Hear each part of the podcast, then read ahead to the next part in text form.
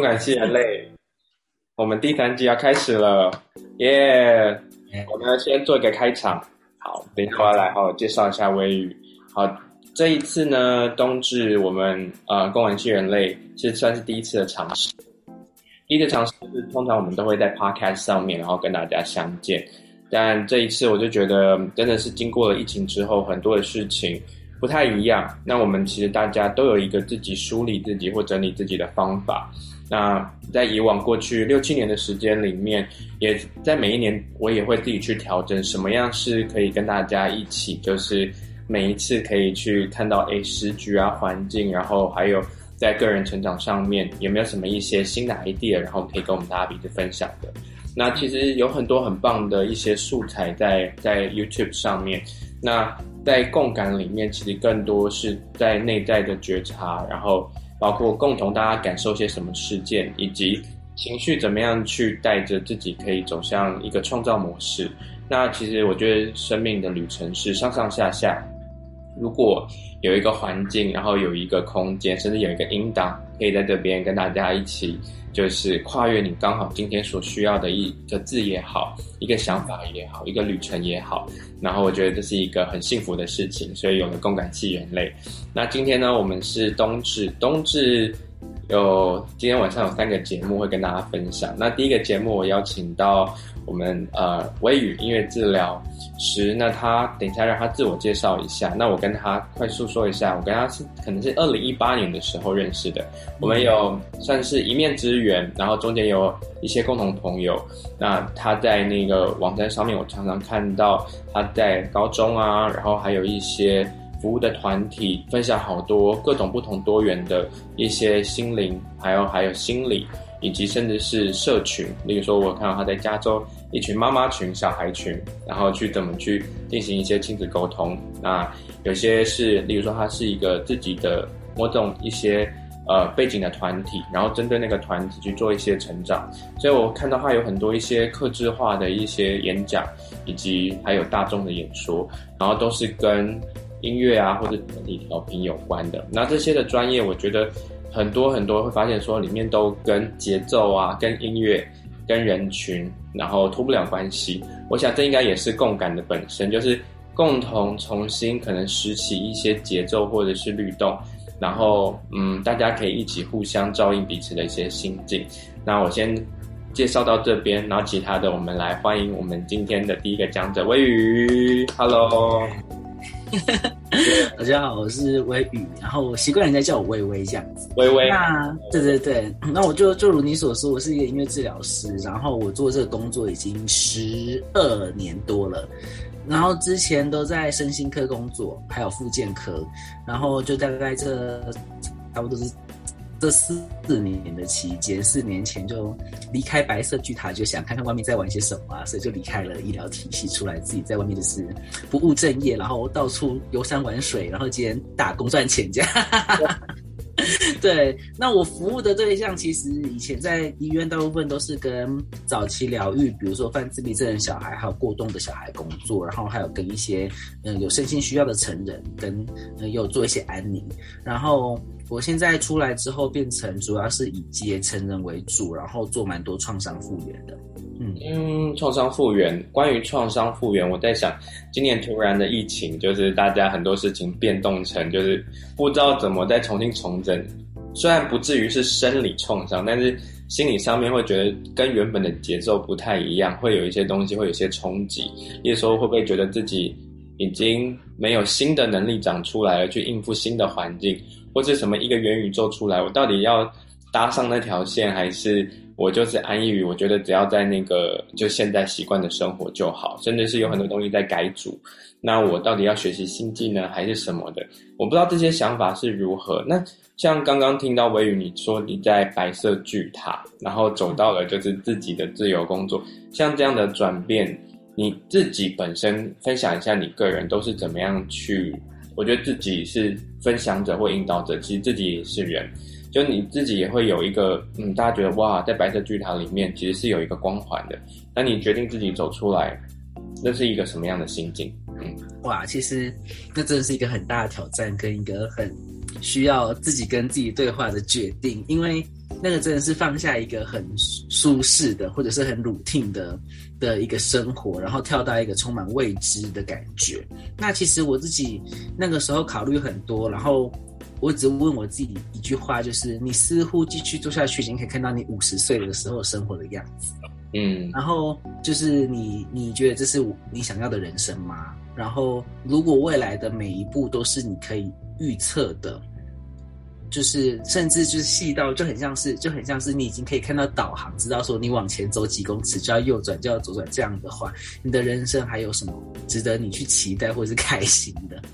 所以，我后来觉得，我比较想像原始人一样，拿一个指南针就好，告诉我东南西北在哪，但是不要告诉我路怎么走。所以我就跳出来了。嗯，我知道我为什么会挑微语的原因，是因为其实我们。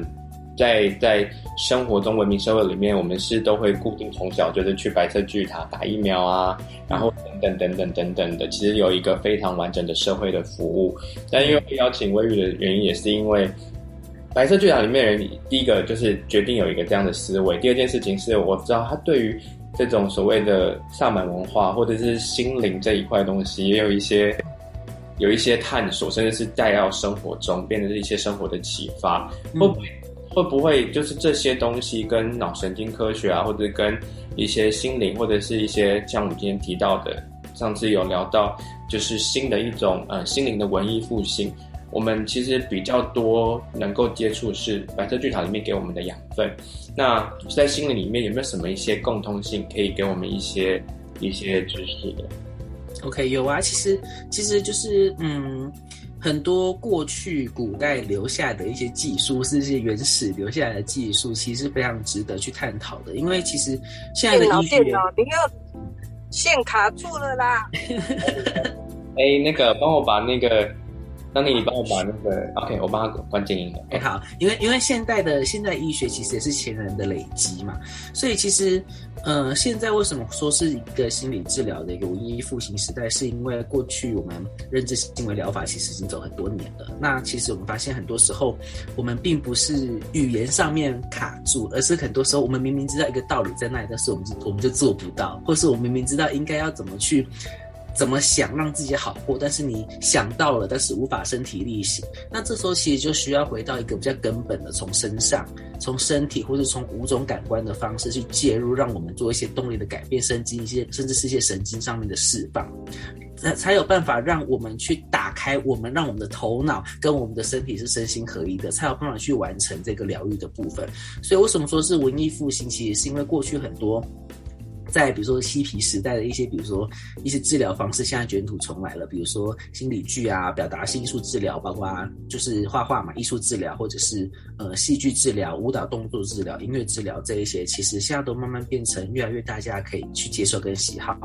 甚至心理治疗里面出现了身体取向的感官动能律动治疗，这些全部都越来越被大家接受了。嗯，诶，其实就是微语你说到这一块，我们比较是。就是要通常要接触到一些艺术形态的活动才能够接触到的，可是像你在用这种心理剧啊，或者是戏剧这些东西，让我们可以打开五感新的感官，其实就很符合原本大家在心灵上面，大家很喜欢参与一些鼓啊，然后或者是然后就是要做呃，就是觉知舞蹈啊，或者是甚至有就是戏剧治疗的话，更多是我们可能会有。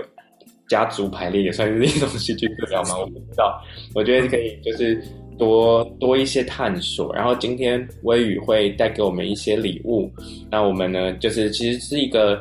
呃，在共感周里面就这个开头，就是认识一下，就是微雨，然后也认识一下共感系人类，包括在能量调频或自我校准上面。可以怎么样透过生活的艺术，音乐是我们大家共同的语言。通过音乐可以马上改变环境跟空间。那如果要切入到自己心灵，可以是什么？然后我们先请微语为我们就是做一些示范。那微语今天的示范也可以让大家一起去感受一下，就是歌曲。如果你想要对你二零二一，然后还有或者是二零二二。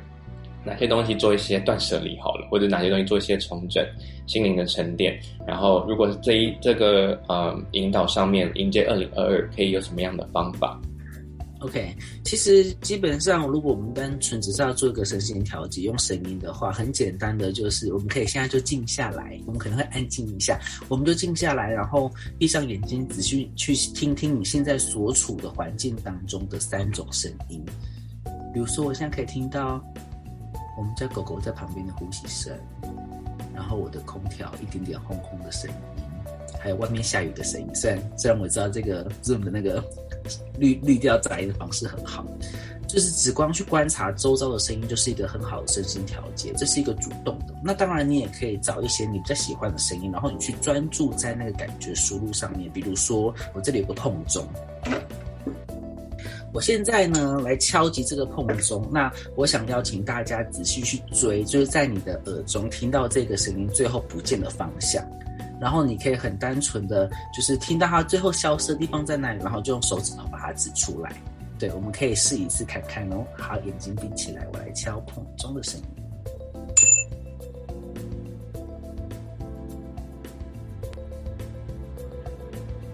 我以为我可以邀请再一次，然后靠收音近一点。好的，谢谢。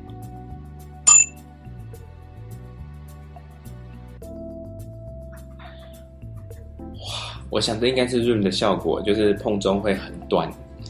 它会马上吃掉那个音。哦，还会以为是不是人声，对不对？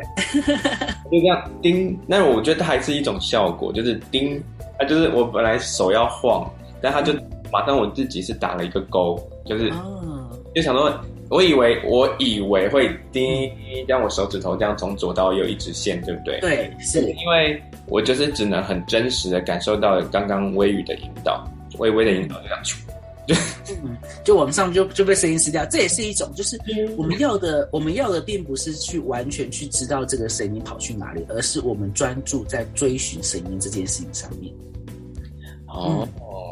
对，所以当我们可以很专注只锁在一个感官上面的时候，你可以回想一下刚刚，虽然只有很短那一秒，你的脑中其实很清澈的，因为你知道你现在的任务就是只要追这个声音。那这个就跟我们日常生活当中很多时候头脑里面万马奔腾啊的状况是不太一样的。我们常在一个过度激发的状态，就可以借由这样回到一个比较稳定的状态里面。嗯，所以我可以总结一下，就是说，等于是是一种，我试着解释一下，是你刚刚的带领，就是说。我们当我们心需要静下来的时候，声音它其实是有一种媒介，它是有一种形象，但这是属于自己个人的感受。那如果专注在，例如说你放一个声音的时候，去追那个声音的时候，你等于也给自己了一个空间，是你跟这个声音还有那个声音跳出来的形象的关心关系。那这样也是一种静心，或者一种一种重整嘛。没错，是的，就是当你可以发现你跟这个感官之间的连接是稳定的，而且你跟它之间产生关系的时候，你们就发生那些疗愈的可能性。为什么这种平常心灵用的这些音乐，被那个从白色巨塔出来的朋友 可以讲那么的理性？我们觉得要很结构化讲它为什么有效啊？真的，就是完全当然知道你说的东西是本来就有这个功能，可是刚刚听完你这样说啊。是啊，没错啊，但你就听懂了，原来它有一个这样的一种示范的结构。好哟，那我们就是把那如果通常要这样的声音，是你会建议大家自己有这样的乐器，还是在网络上找？嗯，其实据我的感觉，就是我们虽然现在科技很发达，但是除了从这种通常有延音效果或是它声音是会发散的乐器，你如果不是现场的收音效果都不会太好。哦，所以我。再举一个例子，例如说，当我觉得我现在有有点焦虑，或者有点急躁，或者是我们的听众，你正在经历某些事件的时候，嗯，然后呢，就是如果你手边有一种就是声音，可以去让它可以让你产生一个静心的空间的时候，可以去敲击它，然后去感受这东西的时候，它就是一种能量校准调频的作用了。对，它就是一种身心调节，所以甚至是风铃也可以。嗯，对对。那除了追寻声音之外，如果你是要主动的调节自己的话，其实你可以在就如如如果在办公室什么不方便影响他人，还有一个方法是，你可以在你的心中不断的回唱同一个旋律，就是不断重复的旋律，可以帮助我们的头脑冷静跟平静。嗯，通常你在就是做陪伴引导的时候，通常是会怎么样去？呃，协助他找到那个可可以旋律的旋律，这好像伴唱哦好像那个。人家说的那个，像比如说 on 嘛，然后或者是有很多的伴唱，嗯、都是很多 mantra 都是这样嘛，对不对？嗯、对，所以所以其实其实是这样，就是通常一般跟我工作的人，他们可能没有一些呃灵性练习的机会或者是经验，所以嗯，而且你知道，就大部分台湾人都比较害羞一点点，所以一开始跟他们唱歌，他们就很别扭，所以我就说我们现在就很轻松，当做我们是国小学生，然后我们一起来练习唱，比如说唱小星星好了。嗯，大家都会唱嘛，然后，然后我会把它改编一下，我会把它改成三拍子的，因为比较容易让人家觉得很舒服。嗯，嗯，然后我就会轻轻的哼，唱连歌词都不唱，可能就只是很单纯的噔噔噔噔噔噔噔，就这样，然后把它哼完。哼完一首歌之后，我就会说，来，你选一选一段里面最喜欢的一句，好，比如说就是第一段好了，等等等等等等等，我们就是重复这一句就好了。嗯。对，然后在这个过程当中，其实他唱他他唱，然后我跟着他一起，我们这个互相陪伴的过程，再加上这个不断重复的旋律，它就会慢慢的，我们两个的节奏跟我们的呼吸跟我们的大小声会慢慢的合为一致。嗯，这个就有个人我调节在了嘛。然后当我们的声音在一我们在呼吸跟唱歌的时候，也会调节我们呼吸的呃深浅率，所以我们的心率也会变得比较稳定，我们的血氧会变得比较稳定，然后。再加上这个人我调节，你会有一种类似催产素发生，你就会觉得有种被拥抱的感觉。啊，又一个专业名词喽。对。然后，然后你在唱的过程当中不断重复一样的旋律，会让我们的头脑因为收到一直收到一样的讯号，然后加上这是我们可预期的循环，它就会自然而然回到哦，现在是安全的，你的杏仁核就不会那么激发，就会稳定下来。所以，所以为什么你看很多妈妈唱摇篮曲给 baby 听都是重复性很高的？我完全理解了。我说我理解不只是你说的，就是为什么像例如说我们在。呃，就是共感系列的活动啊，等等，我们主要还是会分享比较一些古调啊，还有部落型的，嗯、甚至是一些摇篮曲。对，完全符合刚刚威宇说的，因为人在一个那样的状态的时候，可能他就会有一些情感的连接是比较单纯的，它比较像是我们现在流行的一些什么，就是一些流行音乐给我们比较多的一些资讯。但是如果一些简谱频率，然后它又是一种那种传唱的等等的。他原来就是这种跟，就是，就是那个意思哎，就是这就是部落的方式。他们以前原来声音都是这么的有一些规律跟重复性啊，古啊也是。对啊，包括你可以发现，大部分很多的一些传唱古调，它连和弦进行都是很类似，就是你刷吉他和弦，就是那几那几个是一直重复，然后大家很容易就会跟上，甚至即兴出不同东西。是，所以这个就提供了一个背地的支持，然后你可以让我们感觉到我们是在一个稳定的框架下，然后你可以做任何自己想要的发挥，然后就可以让自己更多情感被输出。所以这样的就是代表你跟音乐产生了一种安全依附的关系。啊，你有没有具体的一些故事是用音乐去重塑他的一些发展或人生的？像你有提到像。嗯什么司法人就是司法人员的一些之前的故事，就是如何是透过这样子音乐的引导，然后加加上你刚刚前面的分享，它是可以有一些在陪伴工作的时候有一些突破的。嗯，了解了解，OK。呃，司法人员的那个故事，我今天分享别的，因为因为对，因为因为今天又有一些新的故事，我觉得蛮有趣的，就是就是一样是另外一个司法人员，他他来跟我一起工作，然后他。呃，今刚刚发生的状况就是他又又到了一个比较低的状态，就是他可能觉得，我们就说他能量很低好了，就是不想动啊，然后呃，像像爬虫类啊，进入冬眠的感觉这样子。那我们今天做了一个练习，就是我给了他我的天鼓，天鼓 OK，对，然后天鼓是一个很容易每个人都很容易上手的乐器，所以他在敲击天鼓的时候，我在旁边弹钢琴，然后我弹钢琴的时候。我做的是一个跟随者的角色，嗯，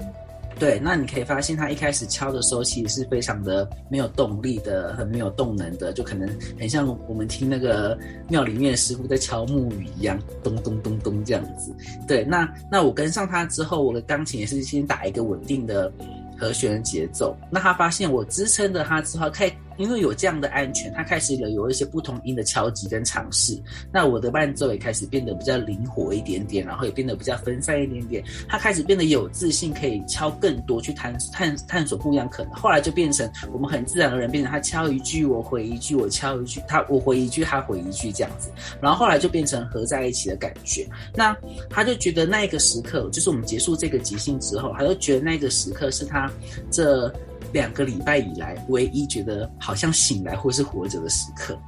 那这样子的时刻让他，因为他这样充能的时候，他才有那个能力再回去他的工作岗位上面继续工作。不然的话，他这两个礼拜是头脑是很打，就是像打了死结，是没办法运转的。哦。这个好像是像我们今天没有讲到这么的就强强度那么强，像刚刚一开始有提到关于创伤这件事情。嗯，因为如果说我们纯粹只讲到讲到人的一些心灵的基本的功能，像一些驯服啊、安抚啊，或者是灵感啊等等的，就音乐启发出让他从没有动能到动能，然后让他可以跟你就是跟他一起过程中这样的一个练习。就是很符合我们常常会看到一些像比较是一些长照中心会邀请到一些音乐家去重新带大家做简单的曲子或者是律动，然后让他让他们觉得可以找回一些一些新心境。那我们今天有没有可能用一首歌，然后微语示范？就是我们刚刚前面已经。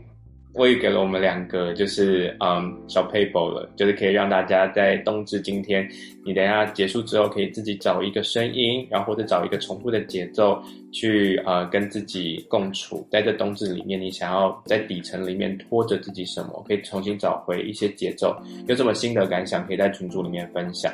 那有没有第三个方法？就是是比较是不只是重复的音乐，是一样在透过音乐，然后可以让我们找回就是能量调频跟自我校准的。嗯，然后我们时间来到四十三分。OK，好，我们通常在年底的时候，如果是带团体的话，常常会做一个就是年度歌曲回顾。我觉得现在不管是 Spotify 还是 KKBOX 这些串流都会有，你今年听最最常听的是哪一首歌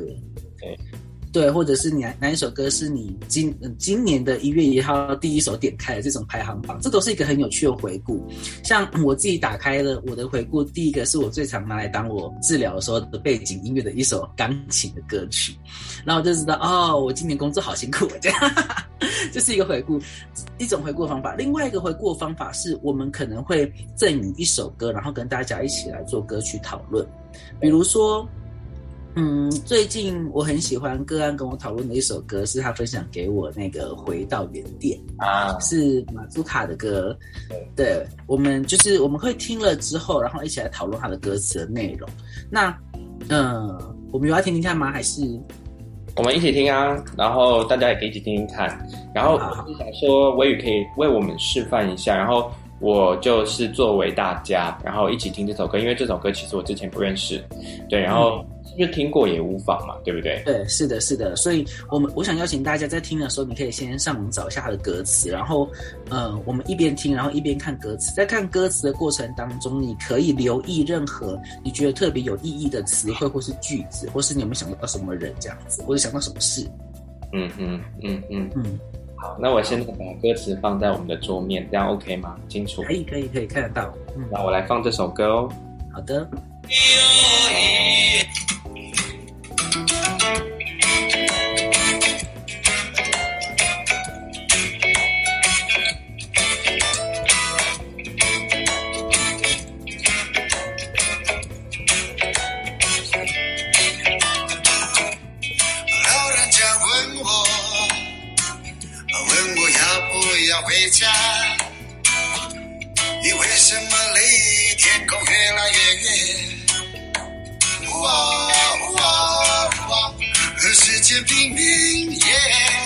天闭上眼睛也是一天啊得过且过的有什么不对搞不定的先算了吧那些不是我的机会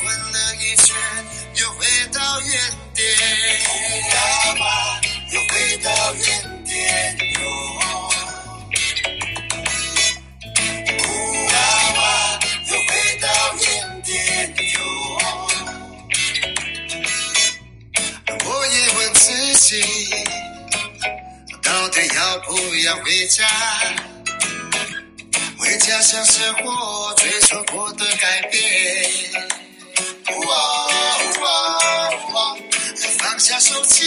让它没电，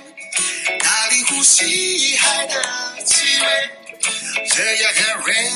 你说对不对？我想那就先这样吧，不是一定要很赚钱，反正等我再老个十岁，谁记得我是谁？夜、越来越黑，霓虹比星空还刺眼，这些年一点一点走了有多远？哟，累，怎么不累？回家以前再睡一回，醒来后太平洋就在我的眼前。哟，没冷气不能活的夏天，继承着追不上的时间。也许未来会有一天，也会是我想念的画面。夜、越来越黑，霓虹比星空还刺眼，是不是一点一点忘记我是谁？哟，累，越想越累，天亮以前再睡一回，醒来后一天一天把昨天销毁。哟，人总是现实里滚了一圈，又回到原点。哇哇，又回到原点哟。哇哇，又回到原点哟。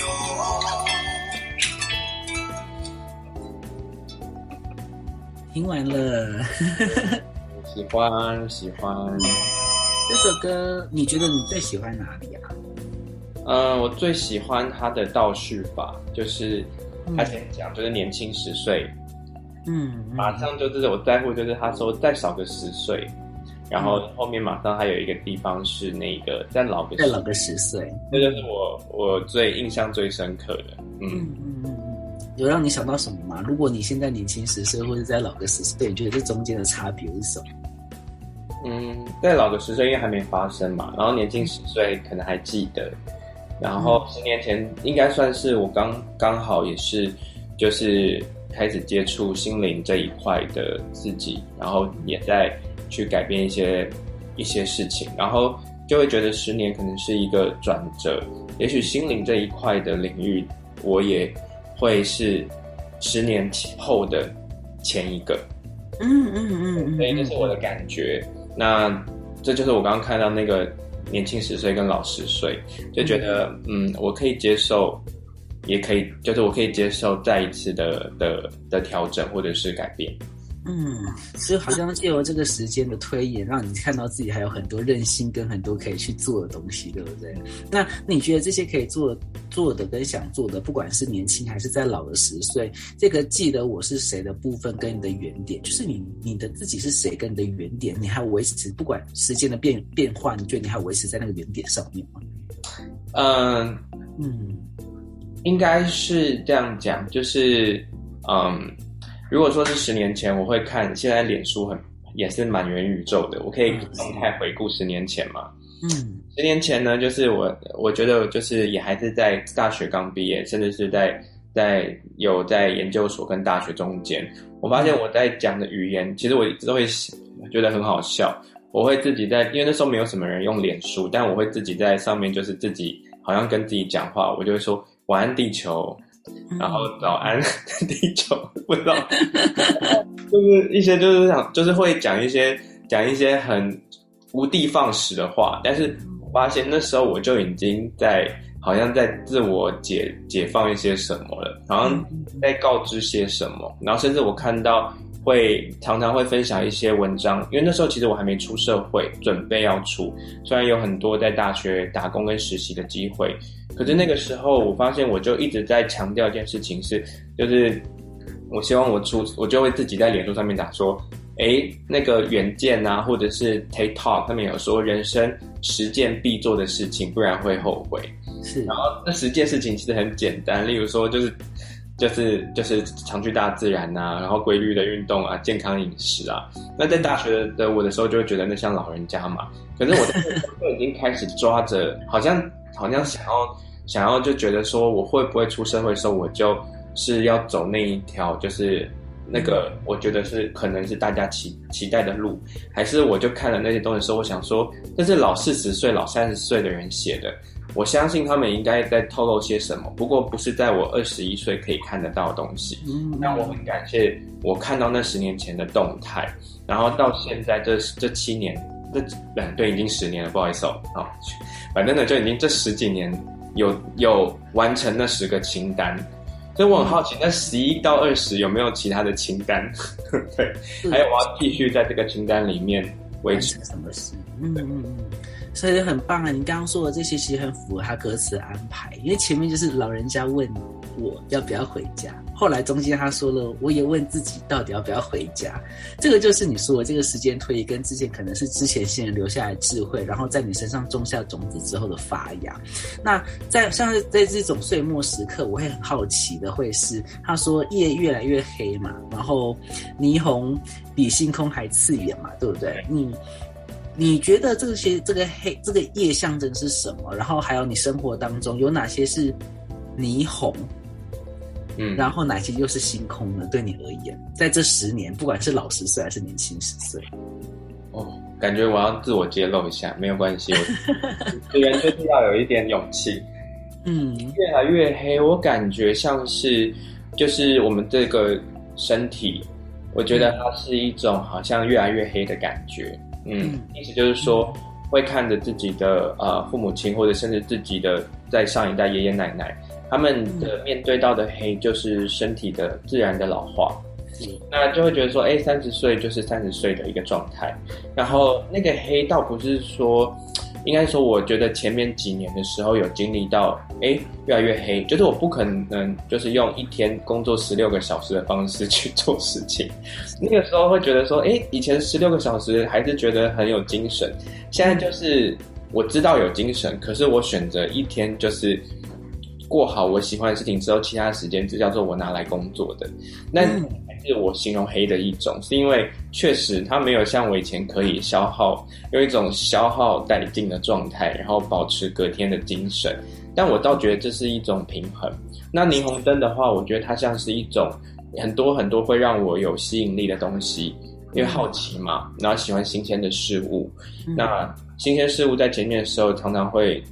会想说，哎。急着想要完成，例如说，我现在很想花一些时间了解一下元宇宙在干嘛，NFT 在干嘛。嗯，然后那是霓虹灯吗？还是那叫做未来的世界？所以那个是字眼的东西，可是那又真的跟我有关吗？对，那但是又知道它里面有一些讯息，其实也是人类演进之后的产物。对，所以我就觉得说，好，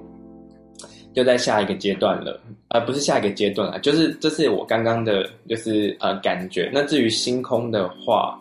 我觉得它很像是我们手机的 iPhone，就是每件事情打开来，它里面有东西，但其实它甚至里面讲说没有把手机放一边，就是所有东西缩小，就像很多的星星在里面，像一个 APP。嗯嗯。打开我没有手机，我还是看到前面有一片大海，它其实有更多东西可以去欣赏。所以我觉得它是在感觉是，嗯，我需要有，我们会有一些时间需要把。把一些讯息很多的东西放下，星空上面有很多的讯息，然后很灿烂也很耀眼，然后把它放远一点，其实欣赏它就好，但不一定就是要常常的去看，就是就是每次要记记得每个都打开，因为我可以用很远的远观的视角去感受，它是一片星空就够了，那可能可以给自己一些空间，嗯。了解，我好感谢你的分享，真的说了很多诶，因为因为这个时候其实很适合回顾你在今年的生活当中，哪一些是你觉得越来越黑、越来越重的部分，因为你又经过了哪一些霓虹的行礼的的的洗礼，然后让你走到现在，跟跟对你而言，现在你慢慢的要让它越来越远的那些飞到的星空是什么？你可以不用告诉我们，可以保留下来。最后，我想邀请你去探索一下这一串歌词里面，如果可以选一句话送给你，当做你二零二一年结束的礼物，你会选哪一句话？好挑战哦！每个他每句话都很，我想我在能贪心走一句。好好好好好，我想要这样很雷鬼。嗯嗯嗯嗯嗯嗯嗯嗯，因为它这是唯一的英文，你知道吗？应该是啊，不是 O O 不算哦，O O 对对对对对，嗯，对对，这样很好哎，就是我们都可以进一步讨论，你觉得雷鬼对你来说这种风格，这种音乐风格。OK，好，那我们就不讨论。你可以，你可以回去想想，为什么你会选这句话送给自己？然后你希望未来的生活模式或生活风格是有像雷鬼这个音乐起源一样，是这么的舒服慵懒，但是却又有结构的吗？好，我明天先去编辫子，再再来讨论，再再打电话给威宇讨论一下我绑辫子的感觉，好不好？没错没错。对，我谢谢微雨，因为微雨他今天在哎四十分钟很挑战，在短短时间里面。然后分享了三个三个怎么去用音乐去能够自我重新找到节奏，然后能量调频。第一个是去追声音，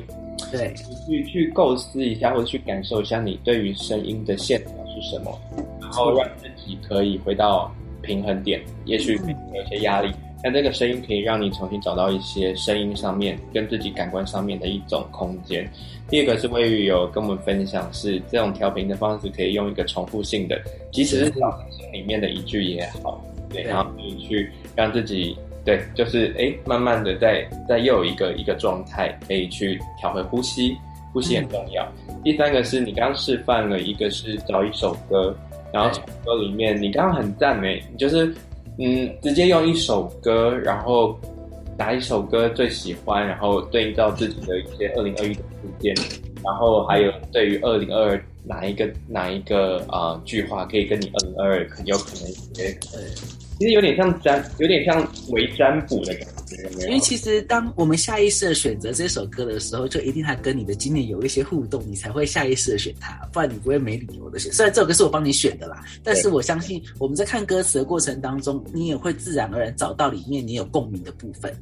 哦，跟今年相比，对，太好了，耶、嗯！Yeah, 今天很谢谢在冬至的时候邀请到威宇，然后我们用一个就是共感周的方式，稍微的接触到了一下，就是能量调频，然后音乐治疗这一块的领域相关的陪伴工作。那主要是就是他刚刚跟我们很大方的分享了一下，就是音乐他进入到催产素都讲出来了，那个杏仁核也讲出来了，然后还有什么？就是脑内啡也讲出来了，突然用一种哦，原来这些呃我们习惯在使用的东西，就是它也在白色巨塔里面帮你走出来，里面是是一种新的心灵的文艺复兴时期。是的，这三个工具，我觉得你这首歌，我就觉得就直接转送给大家。然后如果在我一起关你的听众，这首歌里面，照着刚刚微雨分享的，呃，我们。一起去嗯，去探索这首歌，然后可以在我们的群组里面分享，在这一个节目里面的收获以及感受。好，那我们谢谢温宇，谢谢。